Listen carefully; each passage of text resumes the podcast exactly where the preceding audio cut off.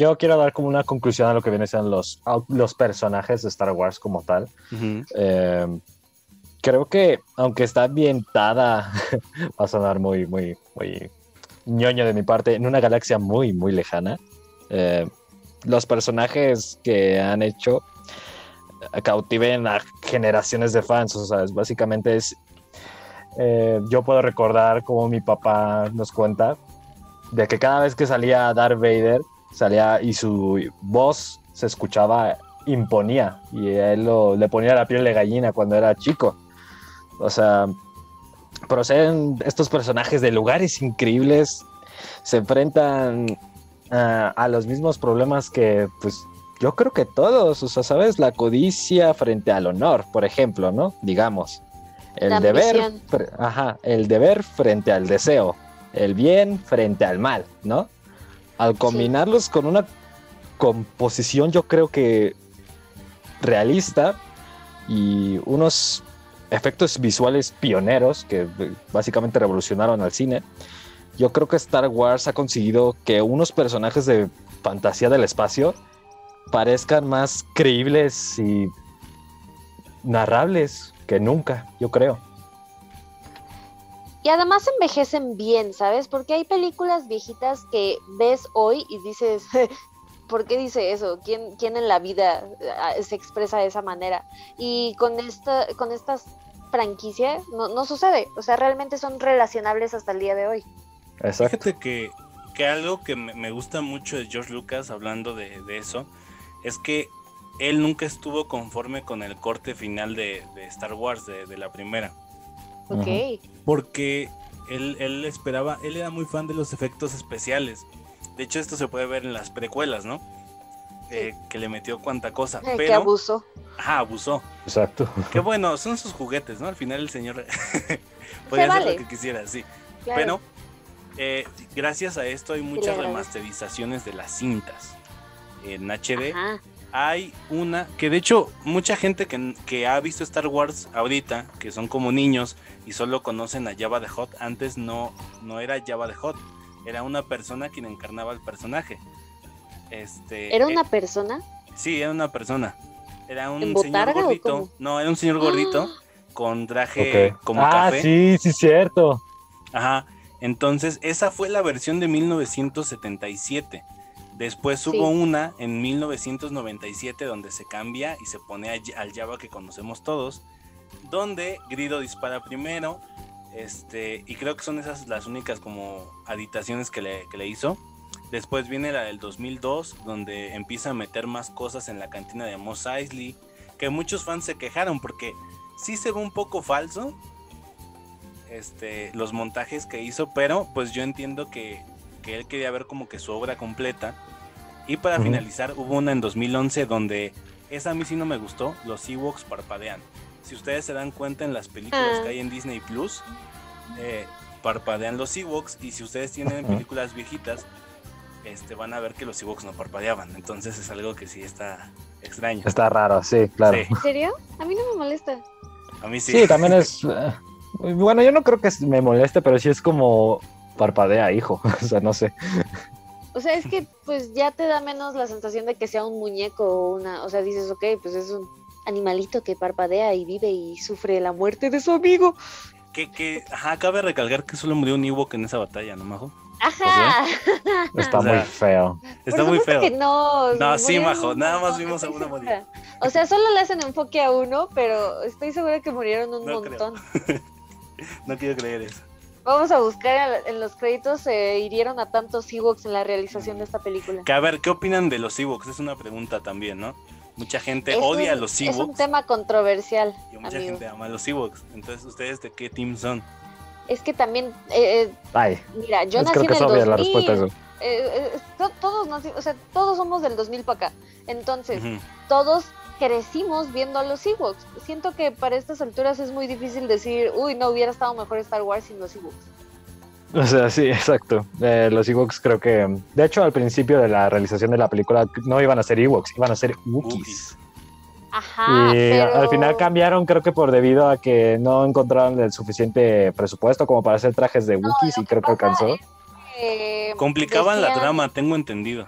Es que yo lo que tengo entendido es que lo que querían para esa batalla épica de Endor es que fuera un pueblo salvaje, una tribu, ¿no? Ajá, muy salvaje. y como habíamos visto representado Chewbacca, era una cosa bastante eh, inteligente, civilizada e inteligente, exacto.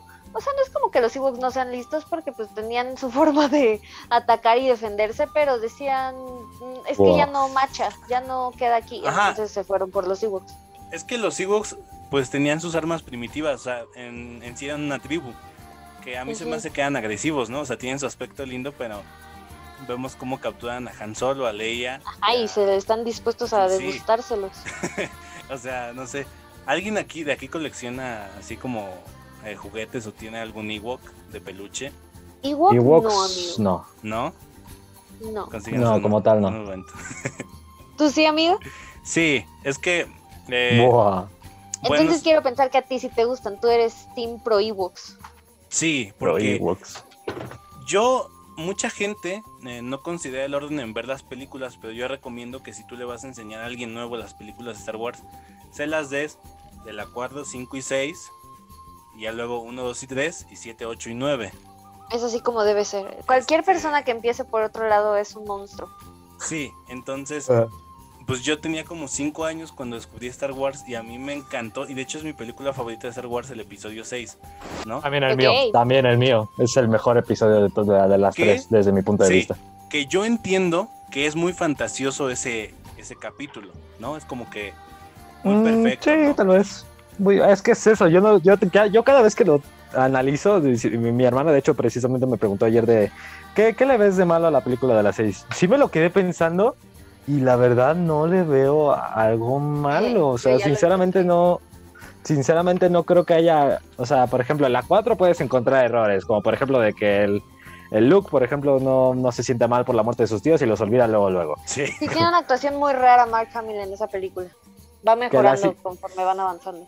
Que en la 5 tal vez no tengan sentido algunas cosas por, yo qué sé, eh, un ejemplo. Mm, ahorita no se me ocurre ningún ejemplo. Bueno, es que la 5 también es muy buena. La 5 también es muy... Es que esas tres primeras, no sé si ya es por la nostalgia, pero la verdad es que yo las considero una joya. Sí. Y también me emociona mucho el episodio 6, pero creo que finalmente sí prefiero el 4 sobre él. No, el 4. Y, y, me da vergüenza admitir que, que el 5 es el que menos me gusta de los tres porque es una de las mejores películas de la historia, de las mejores secuelas. Creo que fue la película que demostró que las secuelas no son necesariamente malas. Pero, eh, por ejemplo, el episodio 5, el Imperio contraataca, te plantea algo más dramático, más em, serio, por así decirlo. Y esto que mencionamos de los Ewoks es una inclusión bastante infantil, o sea, es una... Es un contraste muy cañón a comparación de... Algo, bueno, sí venimos del Imperio contraataca y vemos a los ositos bailando, no sé. Quizás, Y quizás ese es uno de los errores de la seis, como un grupito de indígenas ositos derrotaron a un imperio que tiene tecnología así bien acá. Ok, eso tal vez es un error de la Ese es un error, pero de toda la franquicia, que el imperio tenga un ejército tan lamentable. Por eso te digo, o sea, estoy consciente que, que el 6 es como muy fantasioso, ¿no? Como que este de, ay, sí, y unos ositos te ayudaron y ganaste y explotaste la estrella de la muerte, ¿no? Pero a mí me encanta mucho, ajá, sí, eh, es muy bueno. El 5 es mi menos eh, preferido de las tres. Yo pondría el 6, mm, quizás. el 4 y el 5. 6, 4 y 5, sí. Entonces, este. Pues no sé, o sea, ¿y qué opinas? A ver, eh, bueno, ¿ya acabamos con los personajes o.? Sí, yo no, porque les iba a preguntar cuál es su personaje favorito. Ufas, es que mira, voy a, voy a hacer esta comparación, nada más para cerrar lo que comentábamos ahorita de nuestras películas favoritas. Creo que mi película favorita, mis películas favoritas en orden serían episodio 4, 6 y 5, pero esas son mis favoritas. Si nos vamos a cuál es la mejor, creo que sí ando poniendo el 5 arriba del 6 definitivamente. Todavía no sé si arriba del 4, porque el 4 se me hace muy bueno también. Ahora, con los personajes, mi favorito de toda la vida ha sido Han Solo, pero ahora que estaba volviendo a ver las películas, empecé a valorar a Citripio como nunca lo había hecho. Citripio es, es, muy bueno, es, demasiado gracioso ese tipo. ¿El de ustedes? Mi favorito, no lo sé. Y creo que estoy entre entre Han Solo, sí, Han Solo y Arturito. Se me hace muy gracioso Arturito. Arturito. El diminutivo de Arturo. Ok. Artudito. Boa. ¿Y el tuyo, Alex? El mío, Ahí este, sin duda, es este todos los Skywalker. O sea, no sé, yo me identifico mucho con Luke Skywalker. De hecho, Chansey tiene que ver con que en alguna entrevista oí que Lucas se refirió a él como solo un granjero de Kansas. que se inspiró, eh, la gente que no sabe, pues Clark Kent, Superman es solo un granjero de Kansas al final del día. Entonces, pues se ve mucho de esto, ¿no? Que, que te presentan a un chico que siempre sueña con vivir aventuras, que no puede salir de su pueblo. Es Este- como Bella, de la Bella y la Bestia. Ajá. ¿no? Bella. Y cuando le, le hacen el llamado, pues, pues va y, y resulta que su papá era un Jedi, no era solo un carguero. ¿No? Entonces a mí me gustan mucho la historia de los eh, Skywalker, que mucha gente ha dicho que todo el mal de la galaxia es por los Skywalker. Ah, Este, yo no Ah, estaría sí. tan, Más o menos. tan de acuerdo, más o menos. Este, pero, pero pues sí, ese es mi personaje favorito. Yo por eso le doy, ajá. Otra Yo quiero comentar algo de Luke. Sí. Es que no sé si ustedes, hombres, sepan, pero en la comunidad de las fanfics, en ahorita hay mucho en TikTok y en su momento estaba Wattpad y muchas Wattpad, plataformas así, hacen historias en las que el protagonista no tiene nombre, solo es una rayita y ya pones tú tu nombre para sentirte parte de la historia, o te ponen una TN para que literalmente pongas tu nombre. Eh, Boa. siento que si bien Luke tiene un buen desarrollo, es algo parecido lo que se hace con él. Eh, es para que tú vayas entrando a la historia de la mano. Porque si, si bien el episodio 4 en, en, en sus inicios era Star Wars nada más, no era A New Hope, era el inicio de la nueva historia. Vemos que ya está tomando una historia que, que ya está empezada, que, que ya empezó una guerra, que ya hay una rebelión, que es un personaje que ya existe en un universo, nada más está siendo integrado a esta historia. Y se me hace una forma muy inteligente de integrar al espectador a la historia, porque haces que te interese. Pues de hecho, viene esta teoría que te había comentado en Backstretch, Majo, de el, el camino del héroe, ¿no? El camino del héroe, que no es una teoría tal Bueno, cual. no, es una estructura que, que planteó Ajá. este, este señor Joseph. eh, ¿Cómo se llama? Joseph, este. Mm, No sé. Tengo el dato, pero es algo que han usado muchas veces en el cine. Ay, aquí lo Y algo en lo que se recargó muchísimo George Lucas. Joseph Campbell. Joseph, para la gente que no sepa, y es algo que es muy evidente que hizo George Lucas, más en esta, ya luego en cada, en su respectivo podcast hablaremos de las películas que tanto se basan en esta estructura, pero pues casi siempre cualquier película se basa en esta estructura de El Camino del Héroe, que fue en 1949 cuando Joseph Campbell como que la plasmó en su libro que se llama El, Héroe- El héroe de las mil máscaras. No, que es como, como esto que tienes, ¿no? Por- Un ejemplo, este, todos sabemos que es el clickbait, ¿no? Claro. Ajá. Pero es como si alguien lo hubiese plasmado en un libro o en una serie diciéndote esto es el clickbait y esta es su estructura. Ok. Ajá, porque básicamente son eh, 11 pasos. El primero es el mundo ordinario, donde se presenta al personaje, su forma de vida, ¿no? Este, te presenta su, su día a día, que es muy común. Después viene la llamada de, de la aventura, que es donde se presenta el conflicto o la necesidad de un objetivo. Luego es el rechazo de la primera llamada, que es cuando el prota eh, rechaza ir al, al llamado de la aventura y, y se va otra vez a su vida común. Luego es el, el- como el encuentro con el máster, con, con su figura que lo va a El orientar. máster. El Que en máster. este caso sería el grandísimo Obi-Wan Kenobi. Obi-Wan, sí, exactamente. Este, quien le da consejos, eh, le da herramientas para que emprenda su camino. Luego es el cruce del primer umbral, digo umbral, perdón. Este, al prota se le presentan obstáculos, pruebas, aliados y, y enemigos. Eh, esto se puede ver muy claramente cuando Luke empieza su, su aventura, pues se presenta Chewbacca, Han Solo, pero también está el Imperio que apenas lo van presentando Y los Stormtroopers que pues se ponen, o sea, son, son unos idiotas toda la franquicia, pero los cabrones incendiaron a su familia. O sea. No, fíjate, te voy a contar algo. Lo que hacen mal las películas de, de, esta, de, la, de las tres, de la trilogía original, es mostrar, a mostrar a los Stormtroopers bastante idiotas. porque al fin y al cabo no son idiotas, ¿eh? Esto lo tengamos claro. El universo extendido de, de, Star Wars, que vienen siendo las series, los cómics, son unos malditos hijos de la gran fregada, ¿eh? Porque al fin y al cabo recordemos que esto está, el imperio estaba inspirado en en lo que viene siendo, como dijo mi compañero Alex, en los nazis. Y los Stormtroopers eran escoria, básicamente. Eh, lo que cuenta el universo extendido es que muchos de esos Stormtroopers eran robados de sus familias y les adoctrinaban para odiar a los que fuesen diferentes a su raza. Y pues básicamente mataban por deporte. Sí. Y como que el error que hizo la trilogía original es mostrarlo como tremendos goofies. Sí, se justifica un poco el, que estén medio güeyes porque se supone que no tienen visión. De hecho, esto lo comenta Luke, que dice, no veo nada con este casco. Que te podría justificar el por qué nunca la tienen a nada, pero como dice mi compañero Josué, en, tan solo en Rebels, en Rebels hay un capítulo que es especial para la academia de, de Stormtroopers. Y ahí te enseñan que tienen que ser vatos entrenados y ágiles con, con el blaster y son entrenados para derrocar a Jedis. ¿No? Entonces, creo que es algo que hace muy mal esta franquicia, pero pues... Sí, también otro ejemplo de cómo los Stormtroopers eran adoctrinados era, por ejemplo, en una historia que sí que es una de mis favoritas de Star Wars, que de hecho es un manga de Star Wars que se llama Lost Stars, muestran cómo dos personas se unen al imperio con la esperanza de pues ayudar al imperio, ¿no?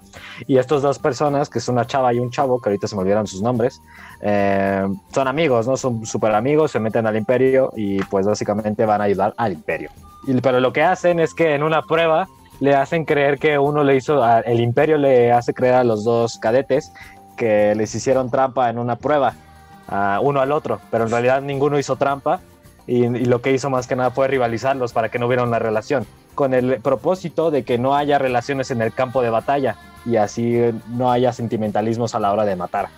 Bueno, y ya saliendo un poco de este paréntesis, este, hay un cómic que creo que es un solo número donde un soldado te cuenta su historia de que a esos vatos los mandaban, al primero que mandaban era el que tenían que matar.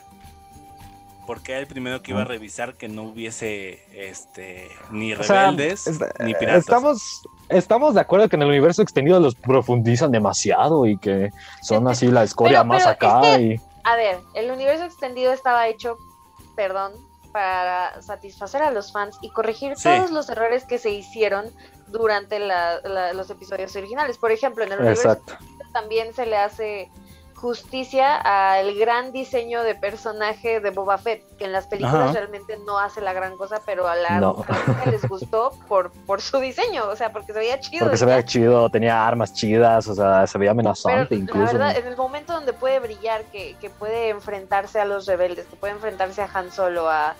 Han Solo estaba ciego, por el amor de Dios. Y lo mata sin querer, aparte. de una forma bastante ridícula. Sí, entonces, y le ponen un grito ridículo. Ya para cerrar con el universo extendido, eh, el oficial, el canon, es después de que Disney compre la Star Wars, todos los cómics que han sacado y novelas, eh, eso ya es lo canon oficial, ¿no? Porque también hay un universo expandido más atrás que cuenta historias también muy ricas, pero pues no, ya no son canon. Este...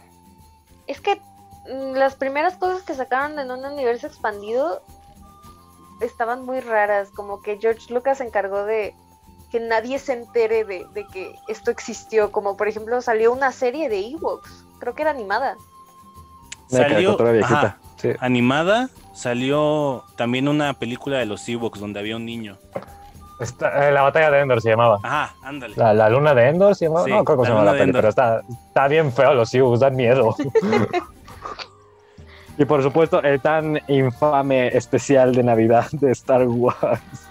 Ajá, que, yo ya lo vi el otro día. Dios mío, está del nabo, está horrible. Sí, sin querer. Si usted gusta, en YouTube hay, un este. En YouTube está. Grabación. Ah, está subtitulado. En YouTube está completo. En YouTube está completo. Pues es que sí, pobrecito George Lucas jamás va a lograr eliminar lo que hizo con la existencia del Internet. Pero es que sí está muy bizarro, majo. Bueno, ahorita. Está muy feo. Ahorita, empezamos a hablar de eso. Nada más eh, termino. Una es el acercamiento. Eh, el acercamiento se trata de que este héroe en su entrenamiento va a fallar, va a acertar, pero siempre va a aprender de, sí mismo. La prueba suprema es la última que tiene que enfrentar, es el boss, es el último jefe del juego. Jefe final. exactamente. Que al final pues va a tener una recompensa que puede ser material o ya sea un amigo, un aliado o un amor, ¿no? El camino de vuelta tiene que ir a casa, pero también va a tener una batalla para pelear por lo ganado, ¿no? Para que no se lo quiten. La resurrección viene siendo la muerte, por así decirlo, mental del prota que inició, que ya no es el mismo, que ha cambiado, que ha madurado o ha hecho algún cambio. El regreso al mundo ordinario, el mundo sigue siendo igual, pero no para el prota, porque ya lo ve con ojos diferentes. Ok. Claro, porque ya este tiene un nuevo camino recorrido. Sí, exactamente, ya sabe. Está chido, eso está chido. Entonces, pues esa es la estructura del héroe. Que creo que sí podemos ver mucho el crecimiento en Luke. De hecho, se dedican mucho a esto, o bueno, lo reflejan mucho en su vestuario. De que en A New Hope está casi completamente de blanco y en el retorno del Jedi está de negro. Y ya tiene como una manta más, más Jedi. Más seria, que ni siquiera es un Jedi por completo, pero. Bueno, que es que ya lo es. A ver, ¿ustedes qué opinan? es un Jedi? Yo, yo, pues yo insisto que cuando Yoda muere, le dice tú eres el último Jedi, ahí ya se convierte automáticamente en Jedi. Sí. Yo, entonces hay mucha gente que dice que él no es un Jedi porque no se certificó como tal o no venció a Darth Vader, sino que Darth Vader al final no, exacto, sí. Y es lo que le decía Yoda, cuando derrotes a Darth Vader, solo así serás un Jedi y ni la mata. Pero a mí se me hizo lindo que al final Vader pues sí era el, de la profecía, porque al final sí, este... Ajá, o sea, finalmente, exacto. la profecía no iba de Luke, iba de Anakin. Anakin o sea, también trajo balance al universo que él desbalanceó en primer lugar, pero ok, está bien. Pero bueno, si usted se pregunta de qué estamos hablando, lo vamos a tocar igualmente en un, en un eh, podcast, ¿no? El elegido. Próximamente. Pero bien, este, el, el, el especial de Navidad. A ver, ¿Neta vamos a hablar del especial de Navidad? Por favor, no. Ah, bueno. No, no. No lo he visto. quería contar solo digamos que está horrible. Si quieren echarse unas risas, véanlo, pero está horrible. Sí. Yo quería comentar ahorita que, salió el tema, que me gusta mucho ese final donde Luke podría seguir el mismo camino que sigue su papá, de irse al lado oscuro, de que se está volviendo...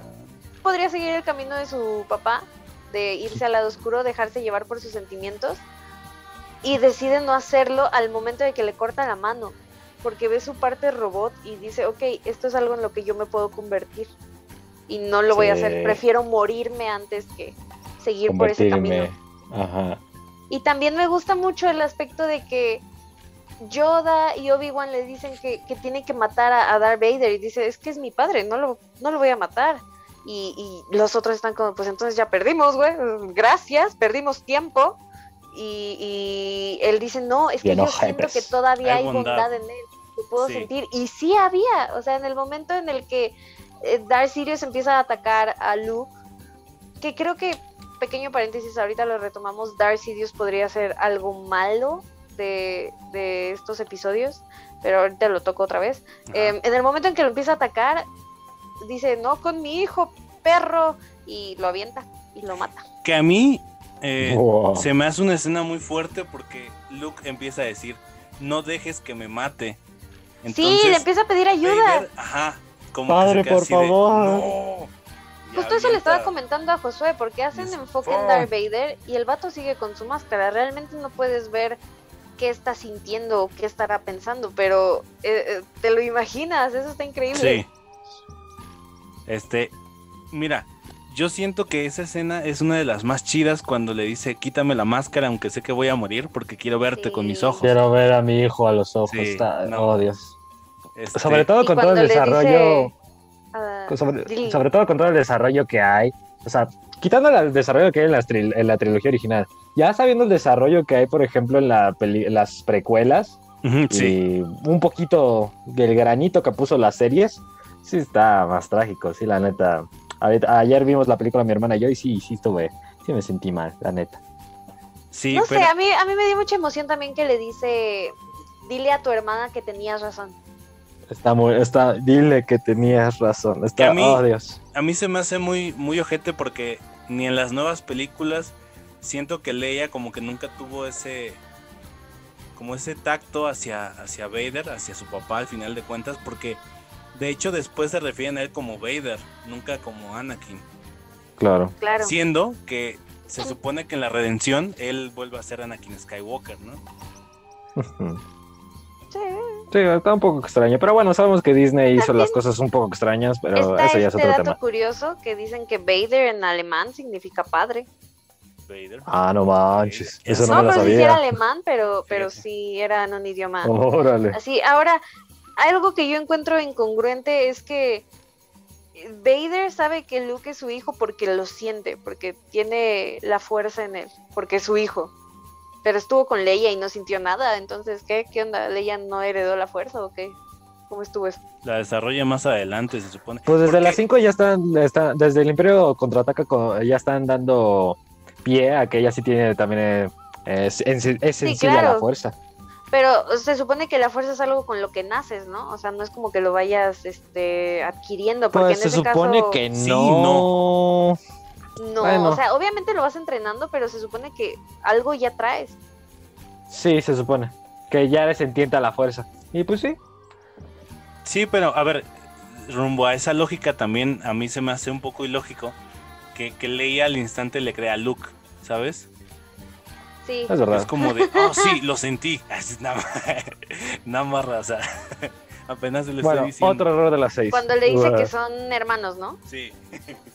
Eso, esa noticia se me hace tan extraña porque ellos dos la asumen tan fácil, pero cuando Leia se lo dice a Han, Han sí se queda como de, ¿ok? ¿Qué?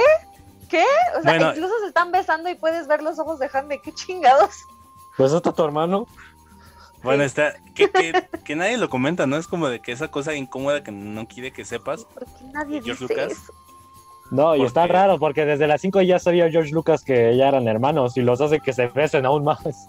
Fíjate, eh, Josué, que yo tenía entendido que. Otros datos. Que sí, yo tengo otros datos. A ver. En la 6 se supone que eh, Luke Skywalker no iba a salir su hermana gemela en, el capítulo 6 y que iba eso, eso iba a dar pie a una trilogía. Nueva trilogía, sí, en donde iban a buscar a la hermana perdida. Sí, pero de ahí Lucas decidió que sí fue a hacerle a su hermana y ya por eso fue este cambio repentino de hoy. Yo también tenía esa información, pero pero yo lo que comento es después de, por ejemplo, en, en el último episodio, en el sexto episodio, cuando se muere Darth Vader, podemos ver al actor ahí aparecer junto a Yoda y junto a Obi-Wan, ya como, como Anakin, digamos, pero no el actor de las... Eh, ándale, exacto, Sebastian Shaw, sale ese actor. Y en las reediciones lo quitaron y pusieron a Hayden Christensen, que es el de las precuelas. Entonces, si pudiste hacer una reedición donde corregiste eso, que igual y no era tan necesario corregir, ¿por qué no quitaste el incesto? ¿Estás orgulloso de eso? que, es un tema del incesto, Está enfermo que, precisamente lo tenía como, como esto. Pero yo lo veo como, pues ya, ¿no? Es un besito y es fácil olvidar eso, según Lucas, ¿no? No, y además, no, no, no, no es un Lo besuqueó en las... un gran conflicto. Porque, por ejemplo, al principio de El Imperio Contraataca, ok, lo hace para molestar a Han y ya se queda Luke todo orgulloso, ok, te paso ese.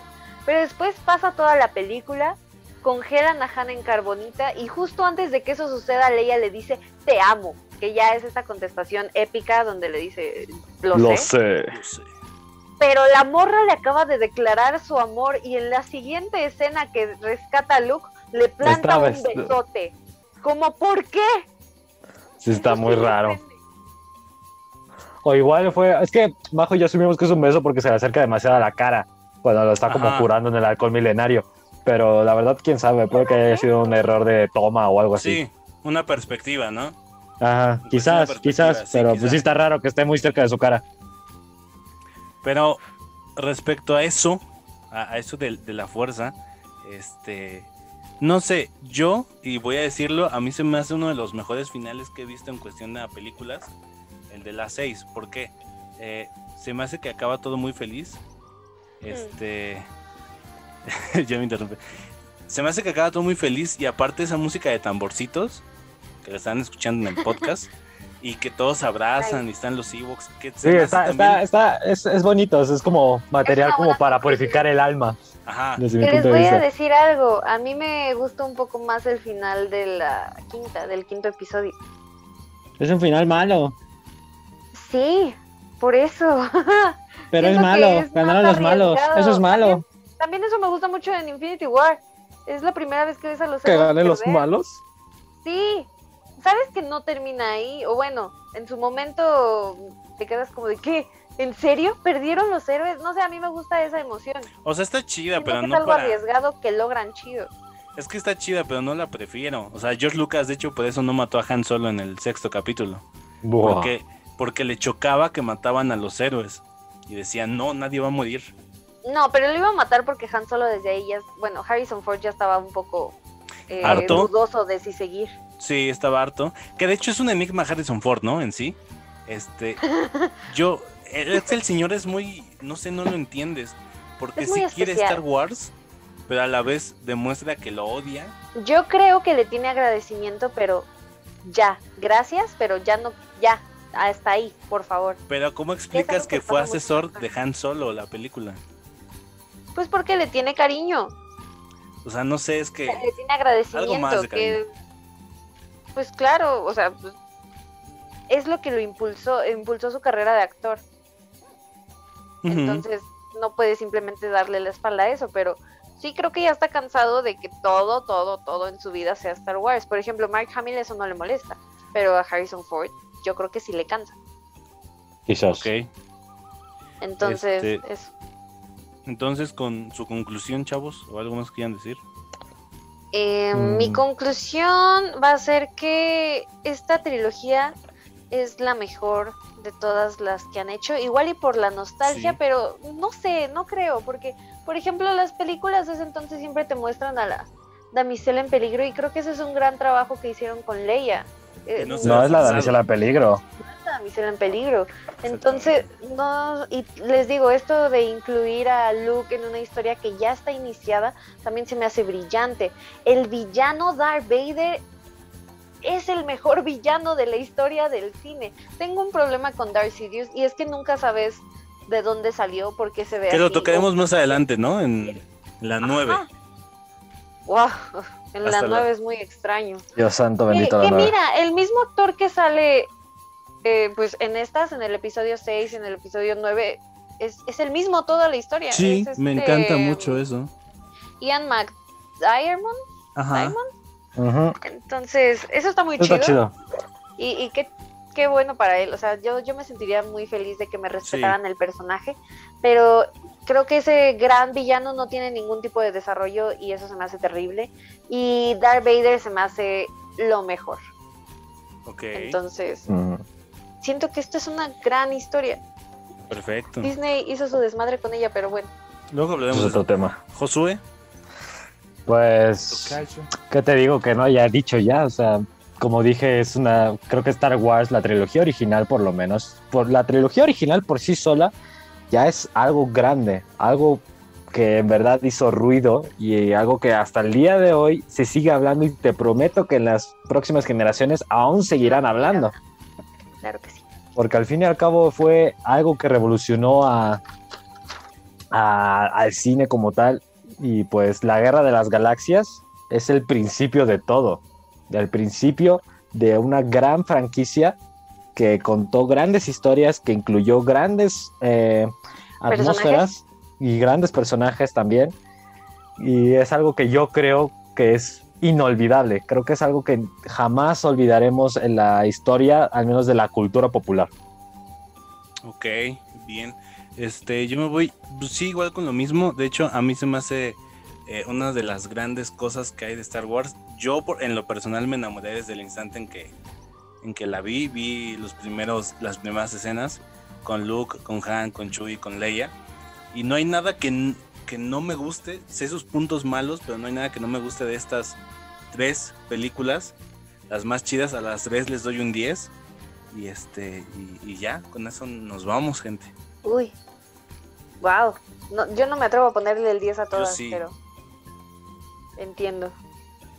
Bueno, Majo, este, vamos a recomendaciones, ¿no? Vamos, a recomendaciones. Vamos para allá.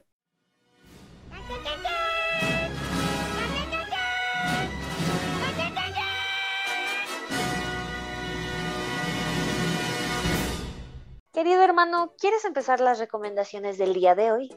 Claro que sí, muchas gracias, hermanita. Eh, yo tengo un par de recomendaciones de serie y canción. Voy a empezar con la serie, que es creo que la un poquito más la más larga y creo que terminamos primero con lo largo. Yo quiero recomendar una serie que ha hecho bastante ruido últimamente en, este mes, en este último mes, dos meses, que se llama esta gran serie animada Invencible. Eh, Invencible está adaptada en un cómic que relata la historia de Mark Grayson, el cual es un adolescente normal, excepto por el hecho de que su padre Nolan es el superhéroe más poderoso del planeta. Eh, poco después de su décimo séptimo cumpleaños, Mark comienza su carrera como héroe en la tutela de su padre y se van revelando muchas cosas que van afectando al rumbo de su relación con su padre y el mundo de los superhéroes. Es muy buena, eh, ya son ocho capítulos en total, el último capítulo salió apenas esta semana, el, jueves por la tarde. Eh, está en Amazon Prime y la recomiendo mucho, tiene una animación muy chida. Eh, tiene, no creo que es para niños, la verdad, no, no la vean con sus hijos porque es para mayores de 18 años. No quiero explicar por qué, porque es un gran spoiler eso, pero... Eh, este, advertencia, hermano. Bien hecho. Así que pues eso, es una gran serie, la recomiendo mucho. El doblaje está meh, pero es pasable, es bueno. Así que pues pueden verla si quieren con doblaje, pero no hay ningún problema hacerla, eh, oírla en el doblaje original. Que de hecho J.K. Simmons, el que hace la voz, la voz, híjole, el que interpreta a este gran señor James, Jonah Jameson, eh, y al, si, no mal recuerdo, al, corríjanme si estoy incorrecto, al, al vato, al profesor de...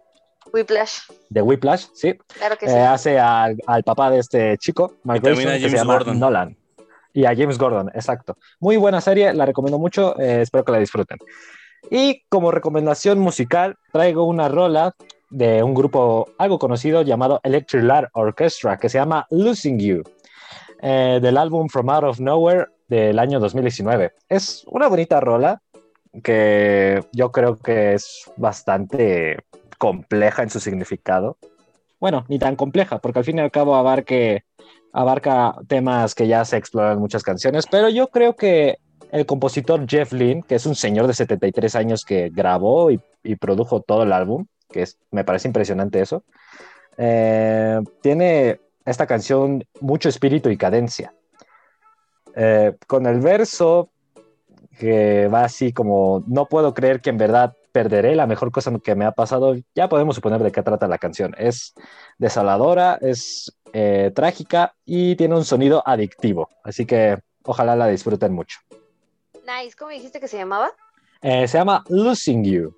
Losing You, de Electric Light Orchestra. Ok, pues ahí está la recomendación de mi pequeño gran hermano. Oh, I can't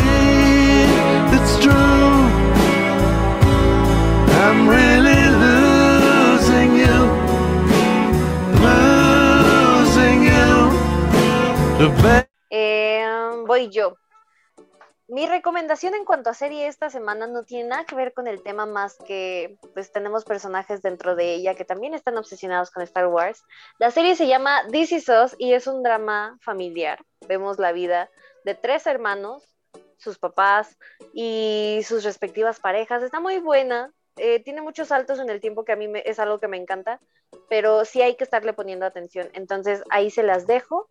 Es muy buena, en serio, en serio. Dura cinco temporadas, la quinta está en emisión todavía, pero pueden disfrutar de las otras cuatro. Están en Amazon Prime, al igual que la serie que les recomendó mi querido hermano.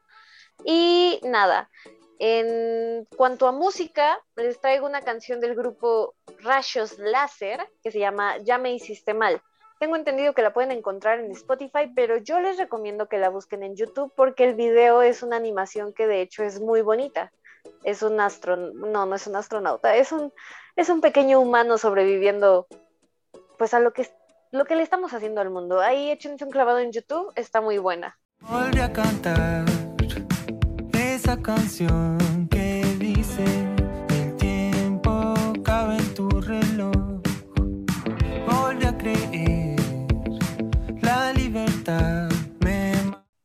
Alex Campos. Perfecto, Majo Libane. Yo no tengo serie ni este, película. La neta no he visto nada esta última semana. Entonces, nada más me voy a ir por la parte musical. Ustedes saben, este, y si no saben, les digo. A mí me encanta mucho un artista que se llama Danny Martin. Él antes tenía una banda que se llamaba El Canto del Loco. Posiblemente no la conozcan, pero fue muy famoso en España. Y esta canción se llama Aquellos Años Locos. Eh, relata o, cuenta mucho la, la historia de cuando éramos pequeños y hay algunas referencias, y hay una referencia en especial a Star Wars, entonces por eso la recomiendo.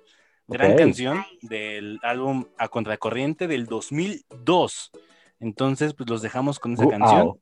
Mil efectos especiales, actuaba un tal Darth y venían de un planeta sideral. Tenías tanta ilusión por ser mayor